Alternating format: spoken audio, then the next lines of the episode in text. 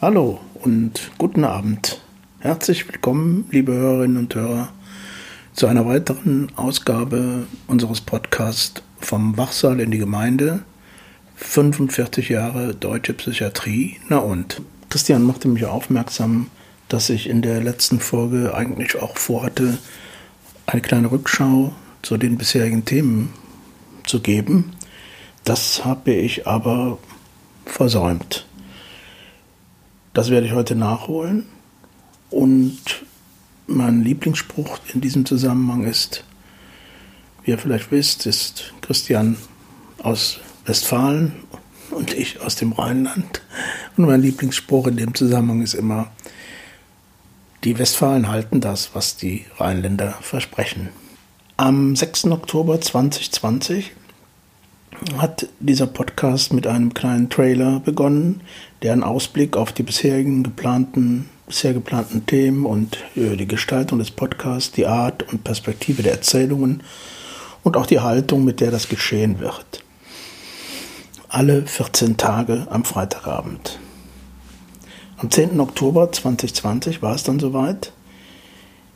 Die erste Folge des Podcasts wurde ausgestrahlt. Der Beginn meiner Geschichte mit der Psychiatrie, persönlich und subjektiv erzählt, konkrete Beschreibung des Alltags und die eigene Überforderung sind Thema dieser ersten Episode gewesen. Tiefe Einblicke in eine andere, vergessene Welt der Psychiatrie.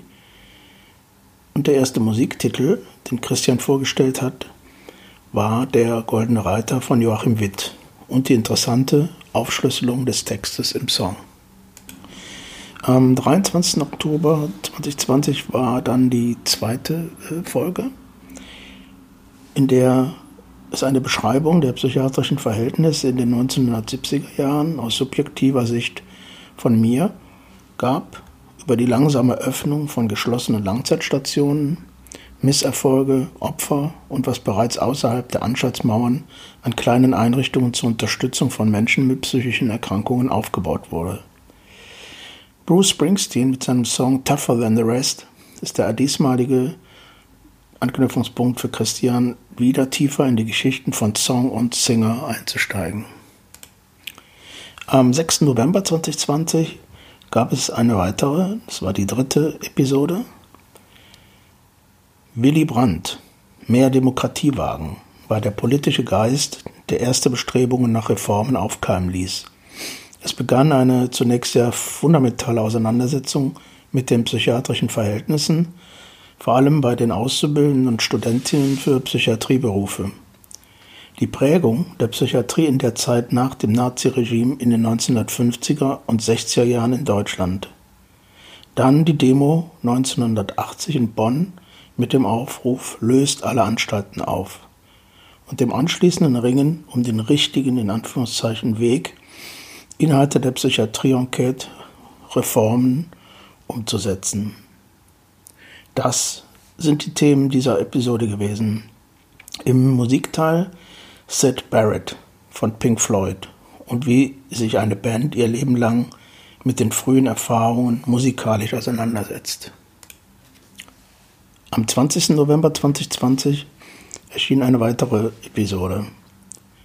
Raus aus der Anstalt in der Provinz rein in ein urkölsches, lebendiges Kölner Wedel und rein in das Abenteuer erste Tagesklinik in Köln. Und wieso Visionen auch in der Psychiatrie oder gerade dort große Motivation sein können, eine Gesundheitsversorgung zu schaffen, in der die Wertschätzung den Menschen gegenüber im Vordergrund steht. Aber auch eine gehörige Lektion in Sachen real existierende Politik ist dabei. Ja, und im Musikteil dieser Episode lässt Christian einen ganz großen der Musikgeschichte ans Gesangsmikrofon und durchleuchtet auch dessen heftige Biografie. John Lennon und sein Schrei nach seiner Mutter. Am 4. Dezember 2020 habe ich dann den ersten Gast begrüßt. Ein Gespräch mit Carmen Thomas führte uns in die dunklen Zeiten der Psychiatrie vor jeder Reformbemühung und in ihre journalistische Erfahrung dabei, aber auch erste Ausblicke auf fortschrittlichere Ansätze in Europa und Einblicke in eine Herzensangelegenheit von Carmen Thomas. So nebenbei kam auch die Medienlandschaft der 1970er Jahre und welche Rolle Frauen darin spielten. Im Musikteil erinnert Christian an Amy Winehouse und welche Tragik ihre konsequente Lebensweise hat. Am 18. Dezember 2020 erschien die sechste Episode des Podcasts. Im Gespräch mit Carmen Thomas, einem weiteren Gespräch, war die forensische Psychiatrie angesprochen, was Babylon Berlin damit zu tun hat, wird in meiner persönlichen Schilderung aus meiner Zeit in der Dürener Forensik deutlich. Aber auch Finanzierung der psychiatrischen Strukturen und Lobbyzwänge im Gesundheitswesen ist ein Thema. Die Frage wird gestellt, ob der bestehende psychiatrische Gesundheitssektor überhaupt geeignet ist, ein besseres Verständnis für Menschen mit psychischen Erkrankungen im Sinne einer individuellen Behandlung aufzubringen. Carmen Thomas weist auf die Bedeutung ihrer Erfahrung mit der Psychiatrie hin, die diese für ihr neues aktuelles Buch Reaktanz hatte. Frohe Feiertage werden gewünscht mit dem Song Good Vibrations und die spannende Hintergrundgeschichte dazu stellt Christian vor. Ja, und die bislang letzte Folge wurde am 1. Januar 2021 ausgestrahlt. Zur Jahreswende steht das Thema Erinnerung zeitgemäß im Vordergrund. Es wird auf einen interessanten und ungewöhnlichen Kongress in London von den sogenannten Antipsychiatern Ronald DeLang und David Cooper auf den Weg gebracht. Der Autor der Neuen Kleider der Psychiatrie und Taz- und Zeitredakteur Klaus Hartung ist gestorben. Im Musikteil dieser Episode wird verraten, was Glenn Campbell mit diesem Thema Erinnerung zu tun hat und in welcher besonderer Weise er mit diesem Thema musikalisch umgegangen ist. Das macht wie immer Christian in der bekannt eleganten und präzisen Weise.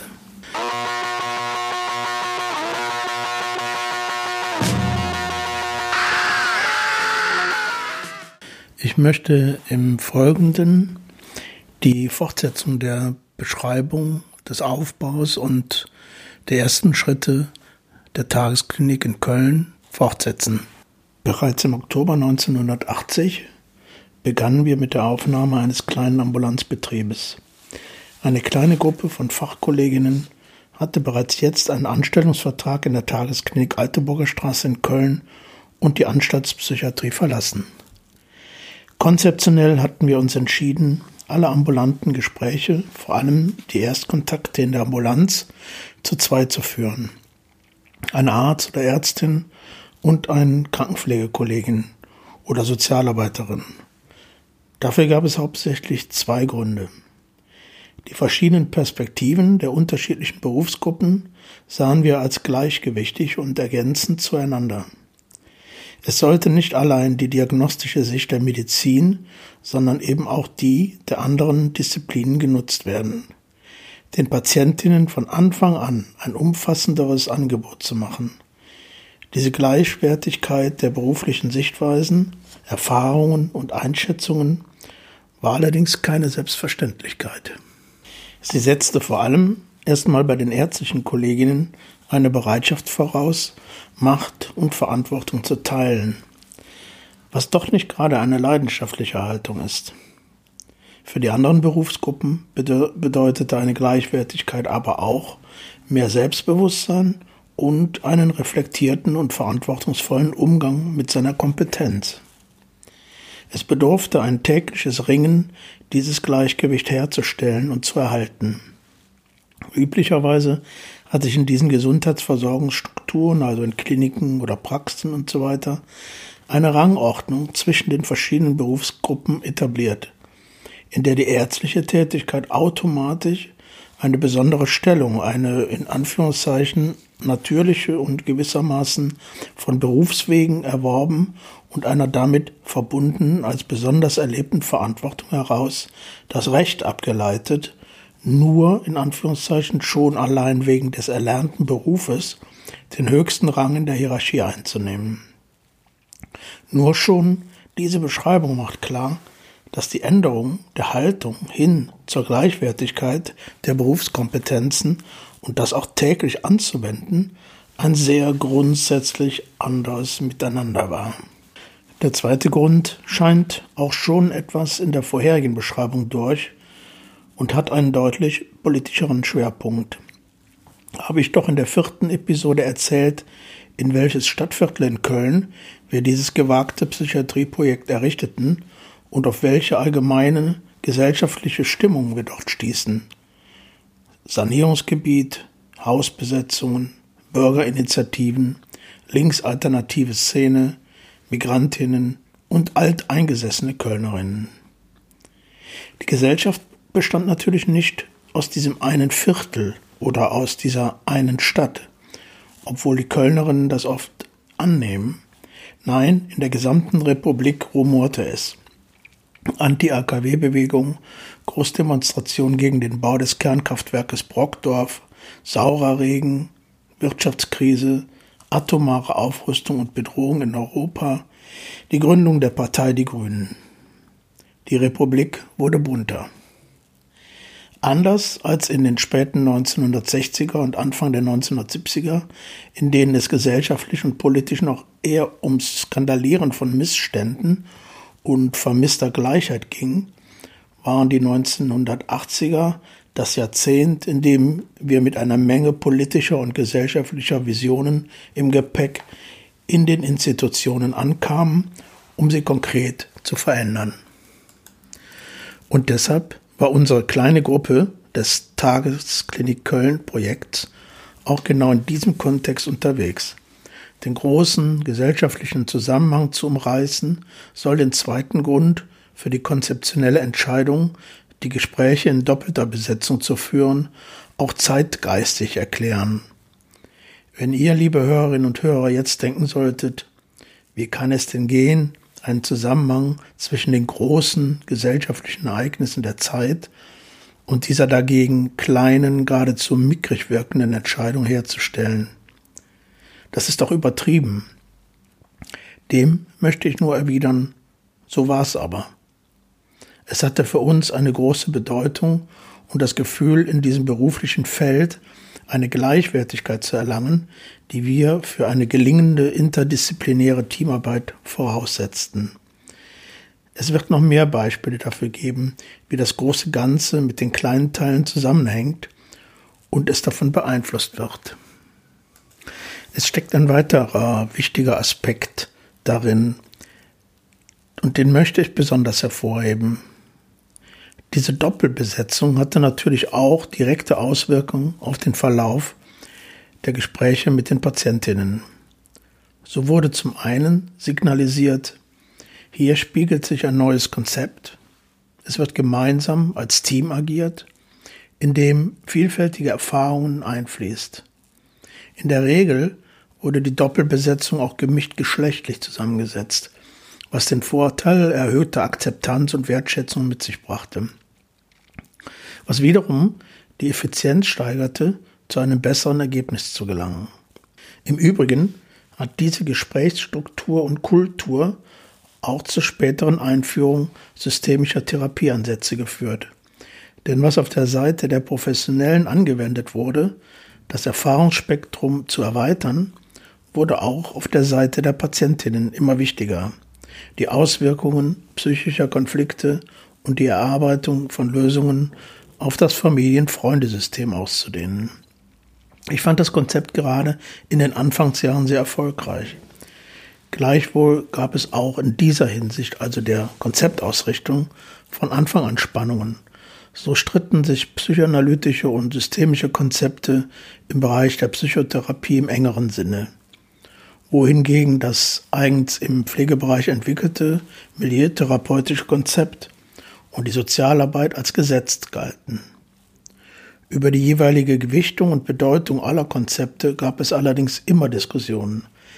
Das war aber auch Teil des therapeutischen Prozesses.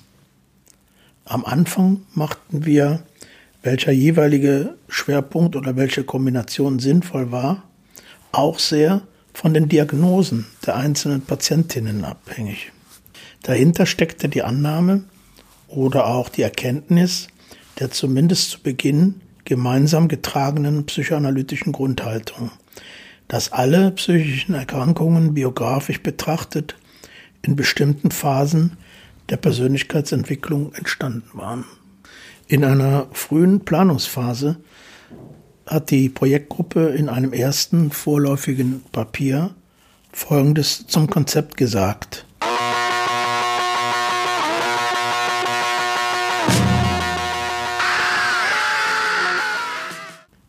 Hier jetzt Auszüge aus einem Dokument gefunden im Kölner Stadtarchiv. Aufgaben der Tagesklinik innerhalb des Versorgungssystems. Die Hauptaufgaben des tagesklinischen Behandlungszentrums werden die akute Krisenintervention und die anschließende psychisch und sozial integrierende Behandlung im Bereich der Allgemeinpsychiatrie sein. Dabei streben wir eine akutpsychiatrische Gesamtversorgung eines Teils des linksrheinischen Stadtgebietes an. Das heißt, unsere Einrichtung wird der Bevölkerung dieses Gebietes bei allen seelischen Krisen und Notsituationen zur Verfügung stehen. Gegenwärtig wird diese Aufgabe für den überwiegenden Teil des linksrheinischen Kölner Stadtgebietes von den Landeskliniken Bonn, Düren und Langenfeld wahrgenommen.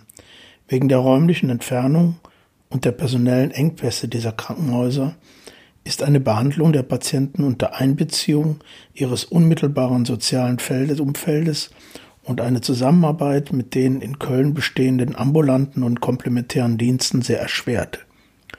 Vor dem Hintergrund dieser Gegebenheiten betrachten wir unser Projekt als einen weiteren Schritt auf dem in Köln beschrittenen Weg zu einem integrierten gemeindenahen psychosozialen Versorgungssystem.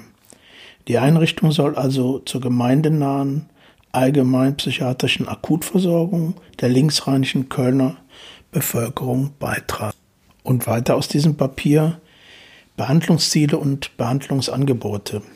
Die wesentlichen Ziele der Behandlung sehen wir darin, die Patienten zu unterstützen, reifere Formen der Regulation ihres Gefühlslebens zu finden und den Spielraum ihrer sozialen Fähigkeiten zu entwickeln und zu erweitern. Für die Behandlung heißt das primär, einen geeigneten milieutherapeutischen Rahmen zu schaffen, der es in der jeweiligen Patiententherapeutengruppe ermöglicht, ihre integrativen und die Persönlichkeitsentwicklung fördernden Sozialisationsleistungen besser zu entfalten.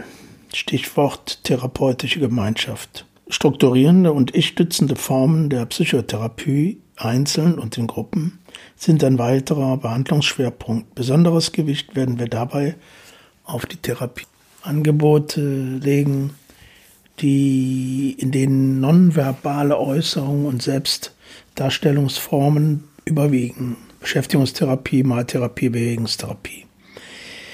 In sehr vielen Fällen ist es notwendig, eine Veränderung der familienspezifischen Interaktionsmuster zu erreichen, um dem als Patienten definierten Familienmitglied neue Möglichkeiten der Regulierung seines Gefühlslebens und der Befriedung seiner Bedürfnisse zu eröffnen. Familienberatung und Familientherapie zählen daher zum Behandlungsangebot.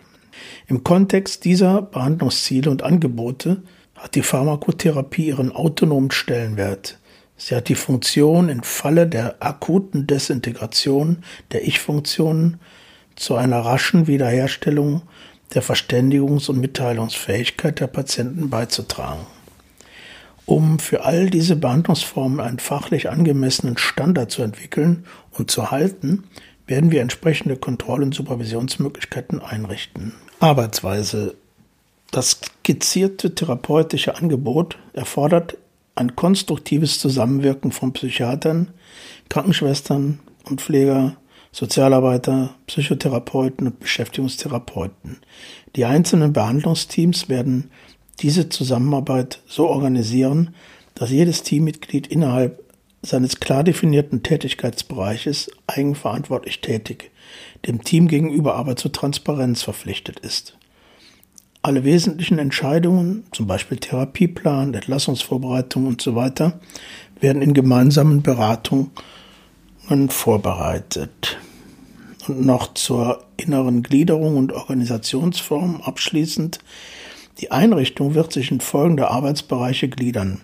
Vier tagesklinische Gruppen mit je 14 Plätzen, zwei akutpsychiatrische Stationen mit je 12 Plätzen, ambulante Dienste, zentrale Beschäftigungstherapie, Verwaltung, Zentralküche und technischer Dienst im Rahmen der bestehenden gesetzlichen Vorschriften für die innere Struktur streben wir eine demokratische Organisationsform an. Ein Klinikstatut, welches diesen Grundsatz in Regeln fasst, ist in Vorbereitung. Soweit der Auszug aus diesem frühen Konzeptpapier. Wie ich aber auch schon angedeutet habe, sind nicht alle äh, Dinge, die hier in dem Papier genannt sind, vor allem die, die Pflichtversorgung eines linksrheinischen Gebietes, dann zu einem späteren Zeitpunkt gekippt worden und ähm, wie ich in der letzten, vorletzten Folge äh, erzählt habe, ist es eben da nicht zu der Vorstellung, ist die Vorstellung nicht verwirklicht worden, äh, die der Großteil der Projektgruppe hatte, nämlich ein besonderes Konzept für Menschen, die psychischen Ausnahmesituationen in Krisen äh, eingewiesen wurden und dafür eben ein anderes Konzept entwickeln. Das ist dann leider gibt. Hier steht das noch drin. Äh, fand ich auch jetzt selber nochmal interessant äh, zu lesen, dass das auch so explizit äh, formuliert war. Umso schlimmer finde ich, dass es dann später nicht erfolgte. So ein kleiner Vorgriff. Viele, viele Jahre später ist es dann zu einer Pflichtversorgungsübernahme durch die Klinik gekommen, aber das vielleicht nochmal zu einem späteren Zeitpunkt. Zum Abschluss der heutigen Folge, also zumindest was diesen inhaltlichen Rückblick angeht, äh, möchte ich nochmal auf einige wenige Punkte zu sprechen kommen. Einmal, wer war die Projektgruppe eigentlich, die diese Tagesklinik plante, vorbereitete, umsetzte? Hier und da habe ich schon einige Hinweise gegeben. Naja, der harte Kern bestand aus Kolleginnen der psychiatrischen Klinik in Düren. Und zwar Aktive aus der SPAC, so hieß die sozialpsychiatrische Arbeitsgruppe der Klinik in der Klinik Düren, die dort seit längerem mit den konkreten Reformen und begleitenden Auseinandersetzungen zugange war. Die Projektgruppe, also die, die die Tagesklinik äh, plante und aufbaute, war der Teil der Gruppe in Düren, die sich entschieden hatte, Alternativen zur Anstaltspsychiatrie aufzubauen. Es war nicht ganz spannungsfrei, dass wir von der Dürener Gruppe weggingen. Denn genau zu dem Zeitpunkt standen die Zeichen dort mächtig auf Sturm. Von der Dürener Klinikbetriebsleitung waren Kündigungen ausgesprochen und auch die Übernahme nach Ausbildung in eine Weiterbeschäftigung waren abgelehnt worden. Der SPAC, also dieser sozialpsychiatrischen Arbeitsgruppe in der Klinik, wurde verboten, im Klinikgelände zu tagen. Bis dahin war das möglich und auch gerne gesehen. Und überhaupt hatte sich die Stimmung gegen deren Aktivitäten, die Dinge zu verändern, gerichtet. An anderer Stelle werde ich noch genauer auf diese Entwicklung und die Wende der langsam begonnenen Reformen in der Dürener Klinik eingehen. Die Mitglieder der Projektgruppe, die also die Tagesklinik in Köln plante, kamen direkt aus dieser Stimmung heraus. Zum engeren Kreis gehörten ein Sozialarbeiter, ein Soziologe, denn man muss sich vorstellen, auch diese Berufsgruppen waren damals in der Dürener und auch in anderen Kliniken des Landesverbands Rheinlands waren Sozial Soziologen oder Sozialwissenschaftler beschäftigt. Durchaus im, äh, im Klinikbetrieb, also im Umgang auch mit Patientinnen und Patienten. Dann waren noch zwei Psychiater und ein Krankenpfleger in der Projektgruppe. Zum erweiterten Kreis dieser Gruppe gehörten noch weitere Krankenpflegerinnen die Projektgruppe umfasste circa sieben bis acht Leute plus ein Vorstandsmitglied des gegründeten Trägervereins dieser Klinik. Auf zwei Ereignisse, die eben auch in dieser Zeit des Übergangs, des Wechsels, des Anfangs der Tagesklinik in Köln äh, sich ereigneten, waren auch Ereignisse, die uns als praktische Reformerinnen sehr gepusht haben. Das war einmal 19. Oktober 1980 fand eine bundesweite Demonstration in Bonn statt. Auch das habe ich schon mal erwähnt an anderer Stelle, aber passt hier noch mal rein, weil das eben auch mit der Stimmung, in der wir eben diese Klinik planten, zu tun hat. Der Aufruf der Deutschen Gesellschaft für Soziale Psychiatrie zu einer Sternfahrt und Kundgebung lautete, löst die Großkrankenhäuser auf, Irren ist menschlich, aussondern schadet allen. Ich habe davon schon etwas in einer vorherigen äh, Episode erzählt, wie gesagt. Das, das zweite Ereignis, was uns auch sehr bewegt und beschäftigt hat, war, dass vom 28. bis 31. Mai 1981 der Mannheimer Kreis in Köln stattfand. Das heißt, die ganze aktive Kölner Psychiatrieszene war in der Vorbereitung dieser riesengroßen Tagung. Alle Tagungen in der Zeit waren ja sehr, sehr, äh, hatten sehr viele Teilnehmerinnen. Ähm, so war eben auch diese Kölner äh, Tagung sehr, von sehr vielen Teilnehmerinnen besucht. Auf dieser Tagung gab es satte 46 Arbeitsgruppen für die, über die ganzen Tage mit Themen wie Vermarktung der Auflösung von Großkliniken, Gewerkschaften und Psychiatriereform, Finanzierung neuer ambulanter Einrichtungen und wie können sich Krankenkassen daran beteiligen, Behandlung kontra Geldgeber, Gemeindepsychiatrie als Form der Kontrolle abweichendes Verhaltens, die praktische Bedeutung der Sozialwissenschaften in der Psychiatrie, fördert die Medizin psychische Gesundheit, Demokratisierung eines Großkrankenhauses, Demokratisierung mit Patienten, der Kampf des SSK, also der Sozialistischen Selbsthilfe Köln, Beschwerdezentren, Arbeitsbedingungen und seelische Gesundheit, Öffentlichkeitsarbeit, Erfahrungsgruppe Schockbehandlung um nur eine dieser Arbeitsgruppentitel zu nennen. Ja, und als Höhepunkt des Kulturteils der Tagung fand in der Zollstocker Gesamtschule ein voluminanter Auftritt der noch jungen Band namens Bab statt. Das ganze Programm der Tagung ist in meinem YouTube-Kanal zu sehen, in dem auch jede Episode dieses Podcasts zu hören ist immer begleitet von einer Auswahl von Fotos und künstlerischen Werken.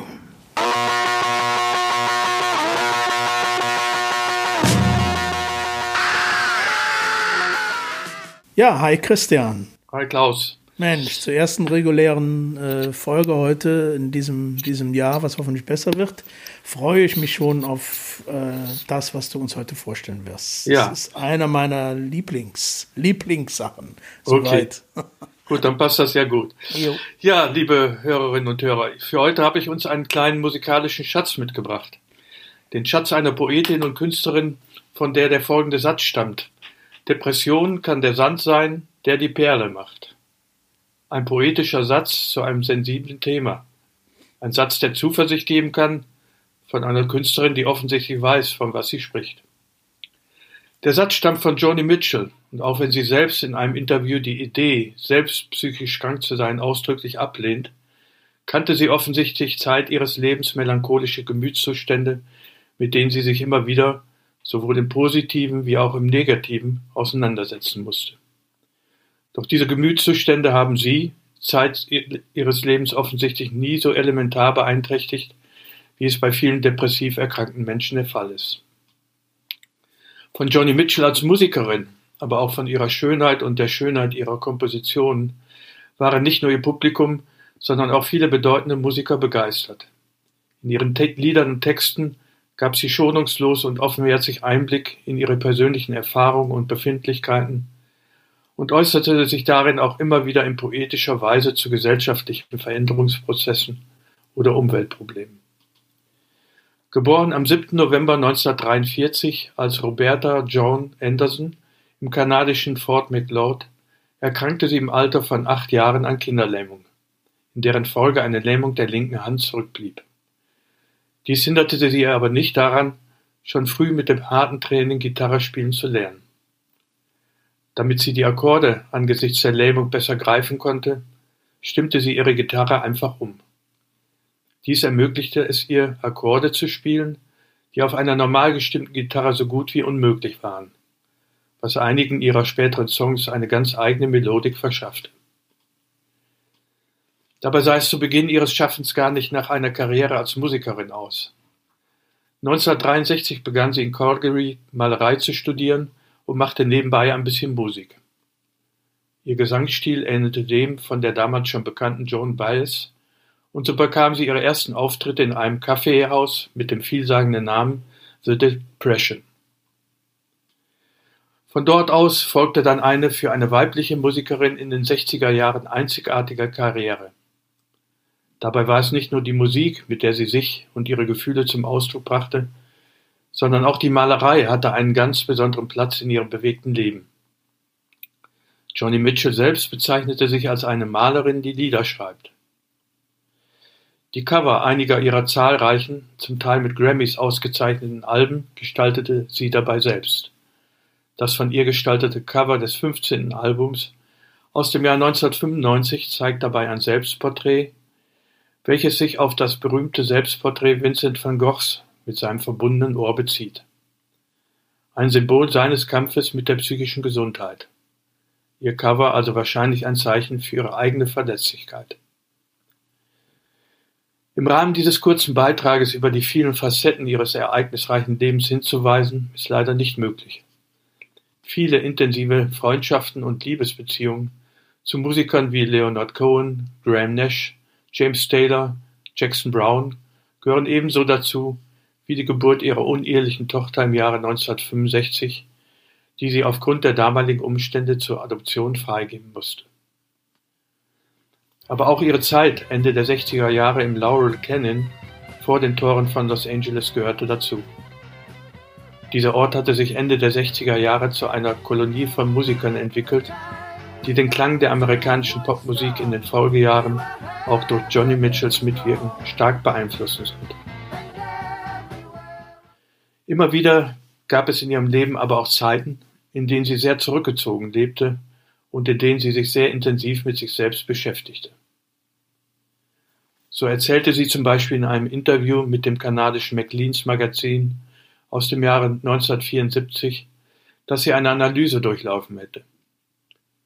In dem Buch "In Her Own Words" der Musikjournalistin Malka Maram offenbart Mitchell in einem Interview weiterhin ihre Überzeugung, dass sich selbst aus einer schweren Depression manchmal eine kreative Einsicht und Kraft ergeben kann, die eine Künstlerin braucht, um etwas Neues zu schaffen. Kommen wir aber nun zum musikalischen Teil ihres Lebens. Da sie mit ihrer Musik keinen Mainstream bediente, war Johnny Mitchell hier in Europa mit ihrem Werk weniger bekannt als manche ihrer Songs, welche sie geschrieben und die dann von anderen Gruppen präsentiert wurde. Zu nennen wären hier unter anderem Woodstock von Crosby, Stills, Nash Young oder This Friday Night von der Hardrock-Gruppe Nazareth. Der in Europa wohl bekannteste, von ihr selbst präsentierte, gesungene Song ist sicherlich Big Yellow Taxi aus dem Jahr 1970. Ein Song, in dem Joni Mitchell die zunehmende Umweltzerstörung beklagt. Als es 1979 in dem Kernkraftwerk Three Miles Island zu einem Unglück kam, organisierte Mitchell zusammen mit ihren früheren Liebhabern Jackson Brown und Graham Nash und vielen anderen prominenten Künstlerinnen ein Protestkonzert unter dem Titel No Nukes auf den Stufen des Kapitols in Washington. Genau dort, wo vor gut einer Woche Donald Trump seine Anhänger zum Sturm auf das Kapitol aufforderte. Johnny Mitchell sang dort auch diesen Song, den ich euch heute hier präsentieren möchte. Sie selbst sagt zu dem Stück: „Ich schrieb den Song während meiner ersten Reise nach Hawaii. Ich nahm ein Taxi zum Hotel, und als ich am nächsten Morgen aufwachte, zog ich die Vorhänge zurück und sah diese wunderschönen grünen Berge in der Ferne.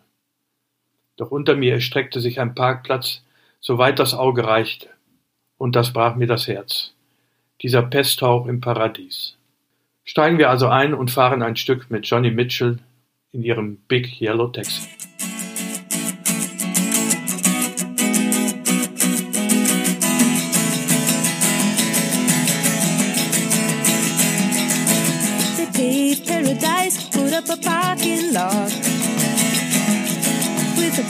Hotel, a boutique, and a swinging hot spot. Don't it always seem to go that you don't know what you've got till it's gone? They paved paradise, put up a parking lot.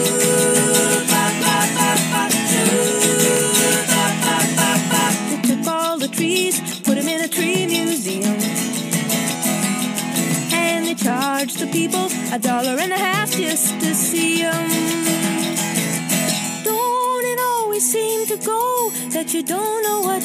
You've till it's gone? They paved paradise, put up a parking lot.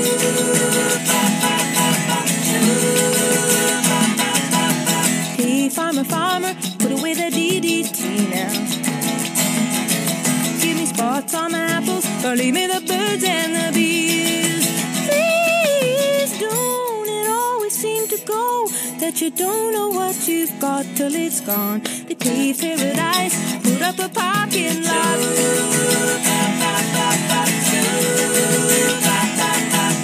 Late last night, I heard the screen door slam. And a big yellow taxi took away my old man. Don't it always seem to go that you don't know what you've got till it's gone? We paved paradise, put up a parking lot. I said, don't it always seem to go that you don't know what you've got till it's gone? They paved paradise, put up a parking lot. They paved paradise, put up a parking lot. They paved paradise, put up a parking lot. Joni Mitchell, wunderbar. Der Blog zum Podcast vom Wachsaal in die Gemeinde und auch mein YouTube-Kanal Klaus Jansen Kaiser hält noch weitere Informationen mit Fotos, Links und Quellenangaben. Empfehlt und abonniert unseren Podcast, auch wenn der Tunnel unerträglich lang wird und am Ende das Licht eher ein Teelichtlein ist. Haltet durch, irgendwie. Bis in 14 Tagen am Freitagabend. Buonanotte.